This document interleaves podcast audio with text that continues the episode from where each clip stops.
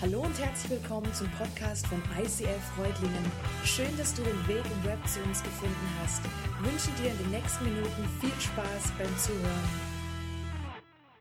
Ja, ich weiß nicht, wer von euch heute schon mal irgendwie auf der Homepage oder so geguckt hat, in welcher Serie wir uns gerade befinden. Ähm, ihr habt es vorhin schon gesehen, oder es steht jetzt auch gerade da, 3G. Und als ich vor ein paar Monaten da eingeteilt wurde und habe so geschaut, für welche Serien ich so eingeteilt bin, habe ich auch gesehen 3G und dachte, okay, was heißt es jetzt 3G? Wofür steht es? Irgendwie Glaube, Glück, Gselz? Passt nicht so. Aber Gott, Geist, Gon geht auch nicht. Also ich fand es spannend und war gespannt, was es ist. Und diese Serie ist wirklich eine ganz besondere Serie. Und ähm, hinter dem Namen verbirgt sich eben auch was sehr Besonderes. Und zwar war es so, dass ähm, der Mike im Laufe des letzten Jahres einen prophetischen Eindruck von Gott bekommen hat. Und er hat auch ähm, letzte Woche, als er die Predigt zum ersten G quasi gemacht hat, nochmal sehr ausführlich erklärt, was es, mit, was es mit so einem prophetischen Eindruck auf sich hat. Und da könnt ihr gerne auch nochmal reinhören, weil ich werde es heute nur ganz kurz anreißen. Und Prophetie bedeutet eigentlich ganz kurz gesagt, dass Gott zu einem Menschen spricht und zwar durch den Heiligen Geist. Und in Joel 3, Vers 1, da können wir die Arten nachlesen, auf welche Art und Weise eben der Heilige Geist zu uns sprechen kann. Und da steht, wenn dies geschehen ist, will ich der Herr alle Menschen mit meinem Geist erfüllen. Eure Söhne und Töchter werden aus göttlicher Eingebung reden die alten Männer werden bedeutungsvolle Träume haben und die jungen Männer Visionen. Also durch göttliche Eingebung, durch bedeutungsvolle Träume und durch Visionen. Und vor circa einem Jahr hat der Heilige Geist angefangen, auf alle drei Arten mit Mike zu reden. Und ganz am Anfang, da hatte er nur so dieses Bild wie so ein Logo, dieses 3G wusste damit ähnlich viel anzufangen wie ich wahrscheinlich. Aber mit der Zeit wurde es ihm klarer und unter anderem dieses 3G kennt ihr vielleicht auch vom Mobilfunk. Ich meine, jetzt sind wir da schon weiter, aber 3G war damals die Revolution. Durch 3G wurde es erst möglich, Smartphones zu benutzen. Und zwar ohne, dass man jetzt das G, also das 1G oder das Edge, das 2E abgeschafft hatte, sondern man hat das, was man hatte, schon genommen und darauf was Neues, ein neues Level, eine neue Generation gebaut. Das war echt ein Durchbruch. Und letztes Jahr, da haben wir hier als ICF unser Big Ten gefeiert, also zehn Jahre ICF. Und da gab es nochmal einen Eindruck von Gott für Mike. Und da hat Gott ihm gesagt, dass er, also Gott, uns als Kirche nochmal ganz neu gründen will. Aber nicht, indem alles, was war, plötzlich weg ist, sondern dass das bleibt. Also er will uns, wie dieses 3G, auch in ein ganz, auf ein ganz neues Level, in eine neue Generation führen. Gott will uns als Kirche eben in so eine neue Phase hineinführen. Und ähm, ich bin gespannt, wie genau das einfach alles aussieht, aber es ist auf dem Weg und Gott hat dazu auch eine ganz simple Anweisung gegeben. Und zwar, verliert nicht das Ziel aus den Augen und werdet nicht gleichgültig. Und Maike hat letzte Woche über das Ziel gepredigt. Da war das Thema, äh, ich bin gerade weg, was? Gewohnheit, danke, genau. Also da ging es um Gewohnheit, das erste G. Ich bin heute dran mit Gleichgültigkeit und nächste Woche kommt dann noch der Daniel Haas und macht Gewichtung. Das sind die drei G. Und ich möchte mir mit euch heute anschauen, was hat denn Gleichgültigkeit jetzt mit Nächstenliebe zu tun. Und wie passt das eigentlich zu dem Fest, was wir heute feiern, zu Pfingsten? Wie passt das alles irgendwie zusammen? Und zum Thema Nächstenliebe möchte ich euch ähm, mit reinnehmen in eine Situation, die Jesus passiert ist, als er mal wieder unterwegs war und er stand vor einer Menge Leute und war am Reden und Predigen und, ähm, und auf einmal fragte ihn so ein Schriftgelehrter, der wollte ihn auf die Probe stellen und hat gefragt, hey Lehrer, äh, was muss ich denn eigentlich tun, damit ich das ewige Leben kriege? Und ähm, Jesus hat dann gesagt, mit einer Gegenfrage hat er geantwortet, ganz clever, ja, du, was steht denn in der Heiligen Schrift? Was steht denn da geschrieben? Und der Gesetzeslehrer, dieser Schriftlehrer, der war natürlich sehr bewandert, der kannte die Schrift, das Alte Testament, hat gesagt, ja, da steht, du sollst den Herrn, deinen Gott, lieben, von ganzem Herzen, mit ganzer Hingabe, mit all deiner Kraft und mit deinem ganzen Verstand. Und auch deinen Nächsten sollst du so lieben wie dich selbst. Und Jesus sagt, ja, genau, mach das und du wirst das ewige Leben erhalten. Und der Gesetzeslehrer, der hat dann im weiteren Verlauf dann auch nochmal gefragt, ja, wer ist denn jetzt eigentlich mein Nächster? Wer zählt denn jetzt so dazu? Und ich weiß nicht, wie es dir da geht, ob du dich das auch schon mal gefragt hast, wer ist das denn jetzt? Wer ist mein Nächster? Ist es jetzt der, der jetzt hier heute direkt neben mir sitzt? Oder ist es der Nachbar von nebenan, aus der, vom Nachbargrundstück, von der Nachbarwohnung? Ist es die Kollegin da im Büro neben mir? Und was ist mit diesen, diesen coolen Typen mit ihrem Ghetto-Blaster, die da immer vor mir auf die Straße rotzen? Oder mit dem vom Aldi, der da so immer so ein bisschen neben sich ist und mich so beschimpft und wo ich schon immer gar nicht gern hingehe? Oder was ist mit der Person, die mich doch schon jahrelang verletzt, mir immer wieder wehtut, die so, so ein Gift in meinem Leben ist? Was ist mit der? Sind das alles meine Nächsten? Und wenn wir da nach Jesus gehen, und das ist ja hier so unser Stil, dann lautet die Antwort ganz einfach ja. Potenziell ist jeder mein Nächster, ganz egal wie. Und in manchen Bibelübersetzungen, da wird Nächster auch als Mitmenschen, Mitmensch beschrieben. Und das finde ich persönlich nochmal so ein bisschen eindrücklicher. Meine Mitmenschen, also alle Menschen, nicht der Nächste, weil Nächste hat für mich immer was von Nachbar und direkt dran, sondern alle Mitmenschen, potenziell jedem, den ich begegne. Und ich möchte an dieser Stelle nochmal mit euch in dieses Gebot, was dieser Schriftgelehrte ja zitiert hat, nochmal reingehen. Du sollst den Herrn, deinen Gott, lieben, von ganzem Herzen, mit ganzer Hingabe, mit all deiner Kraft und deinem ganzen Verstand. Und auch deinen Nächsten sollst du so lieben wie dich selbst.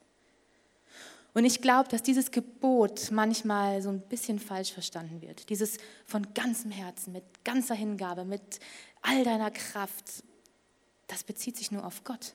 Wenn man da genau reinguckt, das steht nur bei Gott. Nur auf Gott, deinen Herrn, bezieht sich das. Das heißt nicht, dass du deine ganze Hingabe, deine ganze Kraft und dein ganzes Herz in dich stecken sollst, um dich zu lieben und um dich, um dich selbst zu drehen oder ja, immer nach dir zu schauen. Aber genauso sollst du auch nicht deine ganze Hingabe und Kraft und alles, was du hast, in deine Nächsten stecken und dich selber irgendwie vernachlässigen und dann irgendwann feststellen, oh, Gott gibt es ja auch noch. Wie lange habe ich schon nicht mehr in der Bibel gelesen? Wie lange habe ich keine Zeit mehr mit Gott verbracht? Ich habe ja alles in mich und den Nächsten und versucht, es irgendwie in eine Balance zu kriegen. Und, oh. und in diesem Gebot steht eben auch ganz deutlich, du sollst eben nicht links vom Pferd runterfallen, indem du alles, was du hast, in dich investiert und versuchst, ja, dich zu lieben. Aber du sollst auch nicht rechts runterfallen, indem du alles in deine Nächsten steckst, sondern du sollst auf diesem Pferd oben drauf sitzen bleiben. Aber da stellt sich mir auch die Frage, wie soll ich denn dann mich und meinen Nächsten lieben, wenn sich dieser erste Teil, dieses alles an Kraft und Hingabe und, und, und Liebe und so, wenn ich das doch, wenn sich das nur auf Gott bezieht, wenn ich das alles Gott widmen soll.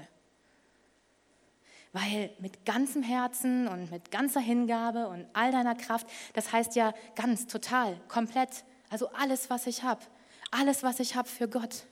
Mein ganzes Herz soll Gott gehören ganze Hingabe, die ganze Kraft. Ja, aber dann ist ja nichts mehr übrig. Wie soll ich denn dann bitte auch noch irgendwie mich und meinen Nächsten lieben, wenn ich doch nichts mehr zu geben habe? Wie soll ich denn bitte dieses Gebot erfüllen? Dann habe ich doch nichts mehr. Und ich glaube, da liegt Huhn im Salat.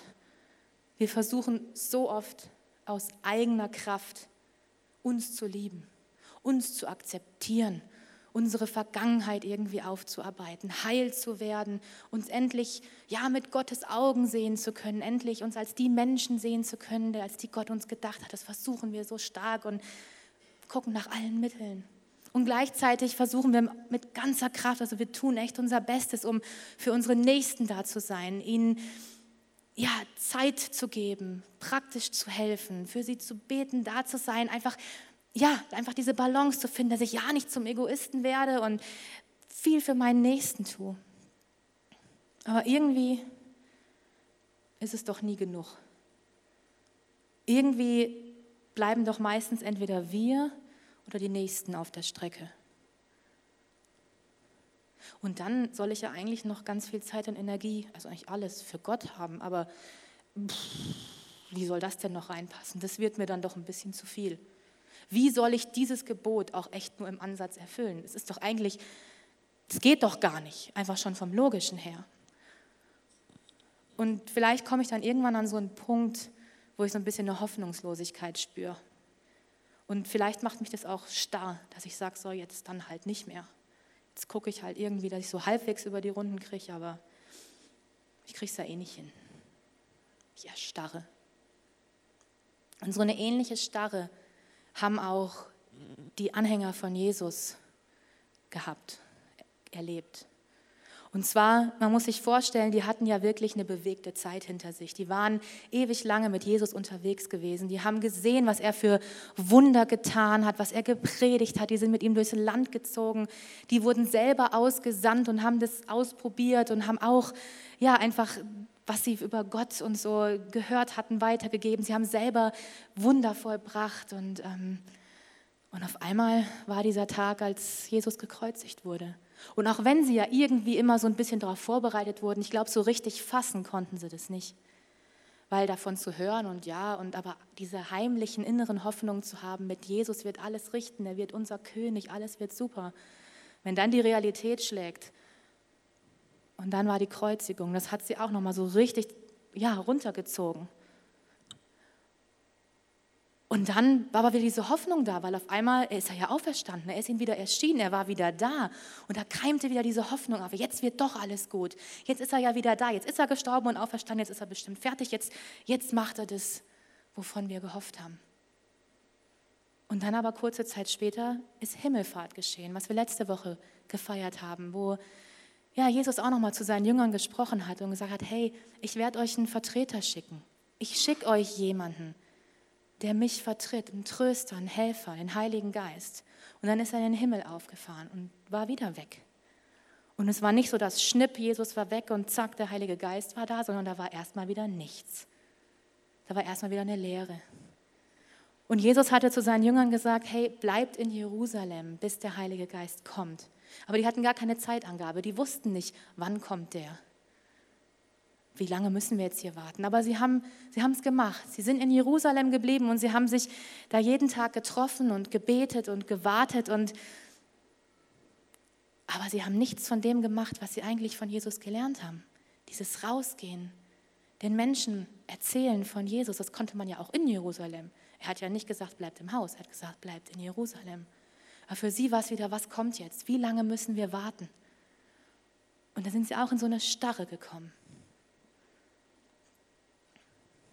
Und in dieser Starre, da passiert es plötzlich. Dieses Wunder von Pfingsten. Da war wieder ein Tag, wo sie versammelt waren und es war an dem Tag war mega viel los in Jerusalem. Die Stadt war rappelvoll, denn an dem Tag, da hat das jüdische Pfingstfest stattgefunden. Und da sind Juden und Anhänger des jüdischen Glaubens aus aller Herren Länder sind nach Jerusalem da gepilgert und haben sich da getroffen, um gemeinsam zu feiern. Und die kamen wirklich aus allen möglichen Ländern, alle verschiedene Sprachen. Und also wie gesagt, die Stadt war rappelvoll. Und diese Jünger, die saßen wieder zusammen in dem Haus und auf einmal kam ein mega Brausen im Haus. Außen war alles wahrscheinlich ein kleines Lüftchen, aber im Haus ein mega Brausen und zwar so laut, dass selbst die Menschen in Jerusalem weiter weg das gehört haben und herbeigeströmt sind. Und zusätzlich zu dem Brausen kamen dann noch so wie so Feuerflammen, die sich dann über den Köpfen niedergelassen haben. Der Heilige Geist ist gekommen. Und plötzlich konnten sie alle, die diese Flämmchen über dem Kopf hatten, die ganzen Anhänger, konnten plötzlich in völlig verschiedenen Sprachen reden, was sie nie vorher je gehört oder gemacht haben. Und diese Menschen, die dahin geströmt sind, um zu gucken, was da los ist, die waren völlig erstaunt. Was ist da los? Die reden ja alle in meiner Sprache. Dabei sind die doch von hier. Die kommen doch hier da aus Jerusalem und Umgebung. Wieso können die meine Sprache? Jeder hat seine Muttersprache gehört. Und die Menschen, die haben das erst nicht verstanden. Und so, was ist denn hier los? Und manche haben gesagt, ah, die sind wahrscheinlich betrunken. Irgendwas ist da nicht in Ordnung. Aber dann, dann steht Petrus auf. Petrus, der steht auf und stellt sich vor die Menge und er hält eine echt flammende Rede. Die könnt ihr gerne noch in meiner Apostelgeschichte 2 nachlesen. Also wirklich eine krasse Rede. Und da erklärt er diesen Menschen, die da alle gekommen sind, denen erklärt er, was hier eben gerade passiert.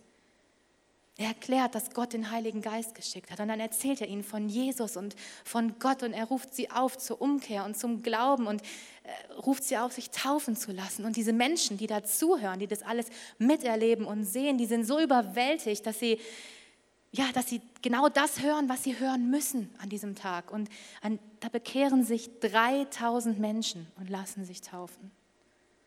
An diesem Tag. Tagelang hocken die Anhänger Jesu da aufeinander rum. Und dann geschieht das Pfingstwunder. Der Heilige Geist kommt, sie erwachen aus ihrer Starre und bam, 3000 Leute bekehren sich. Und so ist die erste christliche Gemeinde entstanden.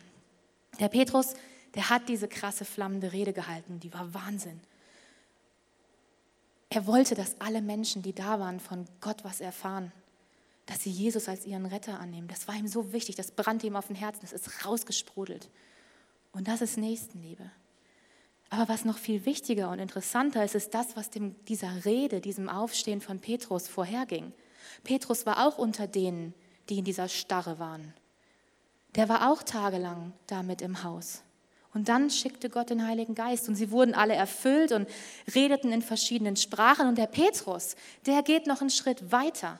Er geht den Schritt aus der Starre raus und er spricht zu den Leuten. Aus eigener Kraft hätte er das nicht gekonnt. Aber der Heilige Geist, der hat ihn erfüllt und er gab ihm alles, was er in dem Moment brauchte. Die Kraft, die Worte, den Mut, die Liebe. Genau das, was er brauchte, damit, damit er seine Nächsten lieben konnte, damit er den Menschen, die da draußen waren, das sagen konnte, was sie hören mussten. Er war erfüllt vom Geist Gottes und sein Herz lief über. Und das ist nämlich genau das, was Jesus, was Gott uns mit diesem Gebot sagen wollte. Du sollst den Herrn, deinen Gott, lieben von ganzem Herzen, mit ganzer Hingabe, mit all deiner Kraft und mit deinem ganzen Verstand. Und auch deinen Nächsten sollst du so lieben wie dich selbst. Wenn du all dein Herz, all deine Kraft, all deine Hingabe Gott gibst, wenn du zu seinen Füßen sitzt, wenn er in allem in deinem Leben an der ersten Stelle steht, wenn du dein Leben komplett auf Gott ausrichtest, dann wird er dich mit seiner Liebe füllen. Seine Liebe, die es dir ermöglicht, dich selbst zu lieben. Seine Liebe, die dich erfüllt, damit du deinen Nächsten lieben kannst. Wenn du alles, was du hast, Gott hingibst und dich ihm öffnest, dann kommt da ein Strom von Liebe, wo immer genug ist für dich und für deine Nächsten, ohne dass du dich da anstrengen musst ohne Ende. Und diese Liebe, die könnten wir nie aus eigener Kraft finden. Aber wenn wir uns Gott komplett hingeben, dann erfüllt er uns damit und er erfüllt uns mit dem Heiligen Geist. Und der, der hilft uns zu entscheiden, hey, wann bin ich dran, um von dieser Liebe zu profitieren? Wann ist mein Nächster dran? Was ist mein nächster Schritt? Für wen soll ich vielleicht beten? Wen soll ich vielleicht zum Essen einladen? Wem ganz praktisch helfen? Mit wem komme ich dann so nach und nach ins Gespräch. Wen sollte ich direkt ansprechen? Auch vielleicht einen Wildfremden, der an mir vorbeiläuft. Über, mit ihm über den Glauben reden. Das alles kann der Heilige Geist zeigen. Wem soll ich ein gutes Wort zu sprechen? Und der Heilige Geist, der hilft uns dann, dass wir eben nicht links oder rechts vom Pferd runterfallen, sondern auf dem Gaul sitzen bleiben. Er hilft uns, die Balance zu halten zwischen uns und unseren Nächsten. Und wenn wir uns dazu entscheiden, dann hilft uns der Heilige Geist aus dieser Starre raus, aus dieser Gleichgültigkeit. Und ich würde gerne an dieser Stelle noch einen Schritt tiefer gehen. Weil oft ist es ja so, wenn wir an unseren Nächsten und wenn es darum geht, von Jesus und von Gott zu erzählen, dann sind ja so die mehr interessant, wo wir wissen, die haben nicht so wirklich was mit Glauben an Hut. Und da ist ja potenziell so dieses, dieser Bekehrungsmoment, den wir dann vielleicht auch, wenn wir Glück haben, miterleben dürfen und so. Das ist doch so unseres. Und das ist alles richtig, das stimmt, das ist unser Auftrag. Und das will ich nicht kleinreden. Aber ich glaube, dass es da noch ganz andere Nächste gibt, die es genauso nötig haben, die, die eigentlich schon an diesem Umkehrpunkt waren, die, die sich schon entschieden haben. Und ich möchte dazu unseren Blick wenn man so will, auf unsere eigenen Reihen lenken. Und dazu würde ich euch gerne noch eine Geschichte aus der Bibel erzählen. Und zwar, ähm, es ist eine Geschichte von einem Vater, der zwei Söhne hat. Und dieser, dieser Vater, der ist ganz gut betucht, der hat ein großes Gut, der ist sehr wohlhabend. Ihm und seinen Söhnen geht super, der hat auch viele Knechte und ja, den mangelt es eigentlich an nichts. Aber eines Tages kommt sein jüngerer Sohn zu ihm und sagt, du, Papa, mir reicht es hier nicht. Ich will noch mehr sehen, ich habe noch was anderes vor, ich will hier nicht mein Leben lang auf diesem Gut versauern. Bitte zahl mir mein Erbe aus, das, was mir jetzt im Moment alles zusteht, und dann gehe ich. Und der Vater, der macht es. Der zahlt ihm alles aus und der jüngere Sohn, der zieht los, Taschen voller Geld und führt erstmal ein richtig rauschendes Leben. Also der feiert bis zum Umfallen. Der feiert und gibt sein Geld aus und lässt sich richtig gut gehen und lädt auch alle möglichen Leute immer ein, gibt einen nach dem anderen aus und viele Freunde finden sich da bei ihm zusammen. Und viele Kumpels, die da mit ihm um die Häuser ziehen und die ihn da hochleben lassen und ah, er ist der Tollste und er fühlt sich so richtig gut, weil er ist der König. Nicht von Mallorca, aber er ist der König hier. Und er hat er hat alles und kann allen was ausgeben und er hat Menschen um sich, die ihn mögen und es sind seine Freunde. Und aber eines Tages ist das Geld verbraucht. Er hat es eben sehr gut gehen lassen. Und dann hat er nichts mehr. Und auf einmal sind auch diese Freunde weg. Da gibt es ja nichts mehr zu holen. Da kommt ja nichts mehr. Dann ist er alleine da und hat nichts. Theoretisch könnte er jetzt nach Hause gehen, aber was erwartet ihn da? Nee, also die Blöße gibt er sich nicht. Nee. Und er versucht sich so irgendwie durchzuschlagen. Und es geht ihm richtig schlecht und er hat wirklich gar nichts mehr und nimmt irgendwann dann einen Job an. Er kriegt dann so einen Job, schlecht bezahlt, aber immerhin etwas als Schweinehirt. Und ich meine, er ist Jude und Schweine und Juden, das sind unreine Tiere. Also es ist echt der dreckigste Job vom dreckigsten. Und er ist dieser Schweinehirte und er hat so Hunger, dass er eigentlich gerne dieses Schweinefutter essen würde. So schlecht geht es ihm, aber das darf er nicht, da wird er Ärger vom Boss kriegen. Und dann hockt er da bei den Schweinen in diesem Gestank und völlig vergammelt und denkt so, oh, es wahr sein. Und mit der Zeit, da denkt er so an zu Hause und weiß, Mensch, bei meinem Vater, da geht es den Knechten besser als mir. Ich weiß, ich kann da nicht mehr zurück als Sohn, aber so, so geht es nicht weiter. Ich weiß nicht mehr, was ich machen soll. Ich gehe jetzt nach Hause und dann bitte ich, dass ich da als Knecht arbeiten darf. Dann geht es mir immerhin besser als hier. Und also macht er sich auf den Weg nach Hause zu seinem Vater. Und sein Vater, der sieht ihn schon von weitem kommen.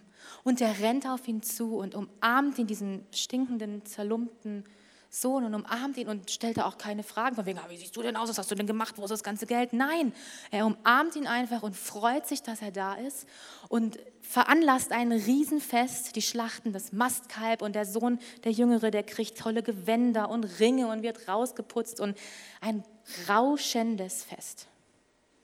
Und der ältere Sohn, der ist, als das alles passiert, noch draußen auf den Feldern irgendwo unterwegs. Und als er sich so Richtung Heimat macht, da hört er schon dieses ganze Gefeiere und wundert sich, was habe ich denn jetzt verpasst? Was feiern wir denn heute? Und dann fragt er dann einen von den Leuten, die da rumlaufen, was ist denn hier los? Ja, dein Bruder ist nach Hause gekommen. Und dein Vater ist so froh, der feiert jetzt. Und der Sohn guckt und geht näher hin und der Ältere und denkt sich so, oh nee, nee, nee, da feiere ich nicht mit der hat alles verprasst. Und jetzt wird er auch noch befeiert. Und dann kommt sein Vater raus und sagt, hey, komm, feier mit uns, dein Bruder ist wieder da. Lass uns das feiern. Und er sagt, nein, ich feiere hier überhaupt nichts. Der ist weg mit der ganzen Kohle, der hat jetzt alles verprasst, ja? Jetzt kommt er wieder hierher gekrochen und du feierst den wie ein König. Ich war die ganze Zeit hier. Ich habe mich abgerackert. Ich habe für dich geschuftet, ja? Ich habe alles gemacht und hättest hast du mir auch nur einmal angeboten, dass ich für meine Freunde eine Ziege schlachten darf, um zu feiern? Nee. Wirklich. Und der wird befeuert. Das ist so ungerecht. Und dann schaut der Vater ihn an und sagt: "Hey, mein Sohn, du warst die ganze Zeit, während es deinem Bruder echt kacke ging, warst du die ganze Zeit hier bei mir. Du hast das hier alles genießen dürfen. Und alles, was mein ist, ist doch auch dein. Also nach dem Sinne, wenn du eine Ziege willst, dann schlachte sie einfach. Wart nicht drauf, bis ich sie dir anbiete. Alles, was meines, ist dein. Aber dein Bruder, der war verloren, der war am Ende und ich habe nicht gewusst, ob er nochmal die Kurve kriegt. Aber er ist zurückgekommen und er ist jetzt wieder gerettet und deswegen feiern wir. Und in dieser Geschichte, da können wir auch zwei Arten von Gleichgültigkeit entdecken. Zuerst nehmen wir mal den jüngeren Sohn, der, der von zu Hause weggeht und alles, was er geerbt hat, verprasst. Dieser Sohn, der verbringt am Ende lieber eine ganze Weile unter Schwein, bis es echt nicht mehr anders geht, als dass er sich auf den Heimweg zum Vater machen würde. Er schämt sich. Er weiß, wo er hin könnte, aber er entscheidet sich lieber für den Dreck, für das Elend und den Hunger. Und ich frage mich, ob es uns vielleicht auch manchmal so geht. Wir haben uns für Jesus entschieden und ja, und irgendwie driften wir vielleicht mit der Zeit ab. Plötzlich werden irgendwie andere Dinge wichtiger. Ich meine, das Leben läuft ja weiter, gell? Oder aber wir bauen richtig, richtig Mist im Leben und wissen, boah, das gefällt Gott überhaupt nicht. Und wir schämen uns. Aber anstatt zurück zu Gott zu gehen, zurück zum Vater zu gehen und um Vergebung zu bitten, anstatt zu versuchen, nochmal neu anzufangen, da suhlen wir uns lieber im Elend. Da ertragen wir lieber diese, diese Situation, die, in der wir uns so unwohl fühlen, diese, diese Not, dieses Leid. Und das ist irgendwie so eine Mischung aus Scham und falschem Stolz. Und das ist auch eine Art von Gleichgültigkeit. Es ist uns gewissermaßen gleichgültig, dass es da einen Ausweg gibt, weil die Blöße wollen wir uns nicht geben. Und vielleicht hat uns auch diese ganze Situation, in der wir da stecken, unser persönlicher Schweinestall, vielleicht ja, diese, was so eine Entfernung von Gott auch ist, vielleicht hat uns das starr werden lassen. So wie damals die Jünger kurz vor Pfingsten, so diese Starre, dass wir die auch in unserem Leben haben. Und das ist so eine Starre der Gleichgültigkeit. Und auch da, in dieser Starre, in unserem Schweinestall, auch da brauchen wir eben den Heiligen Geist, dass der uns aus dieser Starre uns, gegen, uns selbst gegenüber, eine Starre uns selbst gegenüber, dass er uns daraus befreit. Es braucht den Heiligen Geist, aber eben auch unsere Bereitschaft. Wir müssen dazu bereit sein. So wie der verlorene Sohn, dass wir uns wieder auf den Weg zurück machen zum Vater. Das ist eben die eine Art von Gleichgültigkeit. Wir selbst im Schweinestall, in der Starre. Und für die andere Gleichgültigkeit schauen wir uns jetzt nochmal den älteren Sohn an. Ich glaube, dem war es herzlich egal, wo sein Bruder so war und was der machte. Ich meine, es kam ihm ja eigentlich ganz gelegen. Jetzt war er quasi der Hahn im Korb beim Vater. So. Und ganz ehrlich, ist der kleine Bruder nicht selber schuld? Er hat sich alles auszahlen lassen und er hat alles verprasst. Tja, ich würde sagen, da muss man wohl mit den Konsequenzen leben. So. Der Kleine hatte alles, der hat beim Vater super gelebt und er hat sich selber dafür entschieden, wegzugehen. Er musste es ja besser wissen. Also er ist weg, er hat versagt, Pech gehabt, würde ich sagen. Nach jüdischer Sitte allerdings wäre es die Aufgabe des älteren Sohnes gewesen, nach dem Kleinen zu gucken. Zu gucken, dass es dem gut geht, ihn zurückzuholen, es wenigstens zu versuchen. Das wäre seine Aufgabe gewesen. Und in dieser Geschichte, als der jüngere Sohn heimkommt, da freut sich der Vater wie Bolle aber er scheint überhaupt nicht erstaunt zu sein oder zu fragen, was passiert ist, was denn jetzt eigentlich los ist. Und bei mir erweckt das so ein bisschen den Eindruck, als hätte er die ganze Zeit Bescheid gewusst. Als hätte er, ich meine, der war wohlhabend, der war wahrscheinlich auch einflussreich, als hätte er irgendwelche Leute gehabt, die Meldung gemacht haben, was sein Sohn so fabriziert, was er so anstellt. Ich weiß es nicht, aber es ist gut vorstellbar, dass er wusste, was der jüngere Sohn tat und wie es ihm ging. Und ich glaube, deswegen ist er so unendlich froh, dass dieser Sohn zurückkommt, weil er wusste, wie am Ende er war. Und wenn dieser Vater vom Treiben des jüngeren Sohnes gewusst hat, dann wusste das auch der ältere Sohn. Aber der, der scheint keinen Versuch unternommen zu haben, den Kleinen zurückzuholen. Der war ihm egal. Der war ihm gleichgültig. Der hatte sich doch selber in die Lage gebracht. Der hatte alles, was man sich wünschen konnte und hat es vergeigt. Und jetzt soll er da noch hinterherrennen und ihn zurückholen? Also, pff, nö. Wirklich. Und dann steht er doch wieder vor der Tür und dann wird er auch noch gefeiert wie ein König. Also der ältere Sohn, der versteht es nicht. Der versteht es nicht, der ist sauer.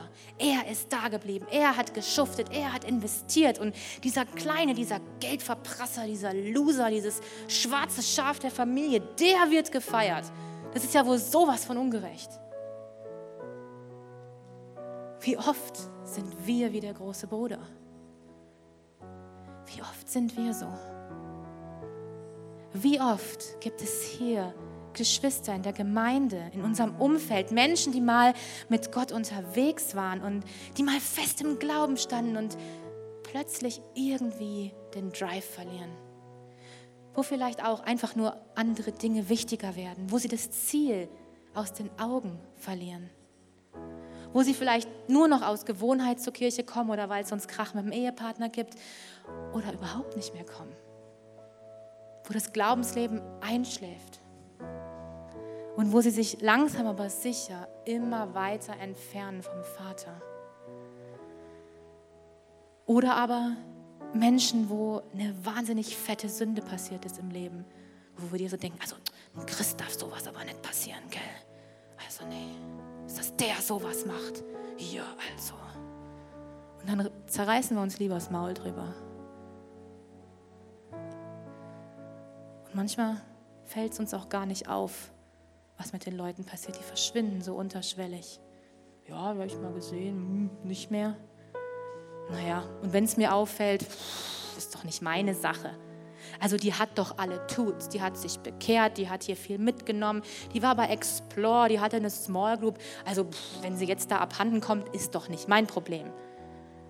Das ist ihre Entscheidung. Da mische ich mich nicht ein. Jeder darf ja so leben, wie er will. Wie oft sind uns diese Menschen einfach nur gleichgültig? Oftmals auch ganz unbewusst, dass wir das gar nicht so denken, aber sie sind uns trotzdem gleichgültig, einfach weil wir sie nicht wahrnehmen. Gleichgültigkeit, auch wenn sie unbewusst ist. Und dabei sind wir doch der ältere Sohn. Und es ist unsere Aufgabe, unseren kleinen Bruder wieder zurückzubringen, es wenigstens zu versuchen, ihm das Gefühl zu geben, dass er eben nicht gleichgültig ist. Ja, schön, denkst du jetzt vielleicht. Woher soll ich das denn immer wissen, wer jetzt hier vielleicht gerade in einer persönlichen Starre ist und wer sich irgendwie entfernt oder was auch immer? Woher soll ich das wissen? Es rennt ja nicht jeder mit so einem Schild auf der Stirn rum. Aber auch hier wieder, nutz das Wunder von Pfingsten. Lade den Heiligen Geist in dein Leben ein und lass dich immer wieder neu von ihm füllen. Und bitte ihn, dir die Menschen zu zeigen, die dich jetzt nötig haben für die du jetzt der ältere Bruder oder die ältere Schwester sein sollst.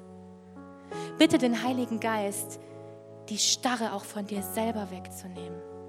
Bitte den Heiligen Geist, diese Gleichgültigkeit von dir zu nehmen, damit du erkennen kannst, wer braucht jetzt meine Hilfe?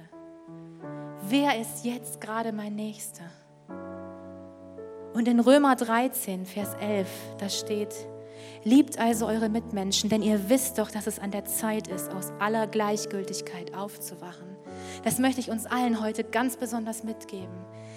Liebt eure Mitmenschen, denn wir wissen doch, es ist jetzt höchste Zeit, aus dieser Gleichgültigkeit aufzuwachen.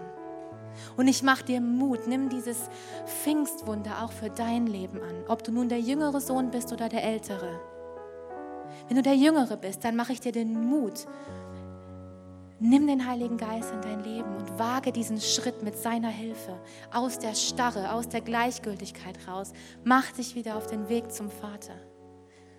Und als älterer Sohn, da bitte den Heiligen Geist um Weisheit, bitte ihm um Erkenntnis, damit du siehst, wer jetzt gerade dran ist, wer dein Nächster ist, wer dich jetzt braucht, damit er den Weg zurück zum Vater findet. Amen. ICF Reutlingen sagt Dankeschön fürs Reinklicken. Weitere Infos findest du unter www.icf-reutlingen.de.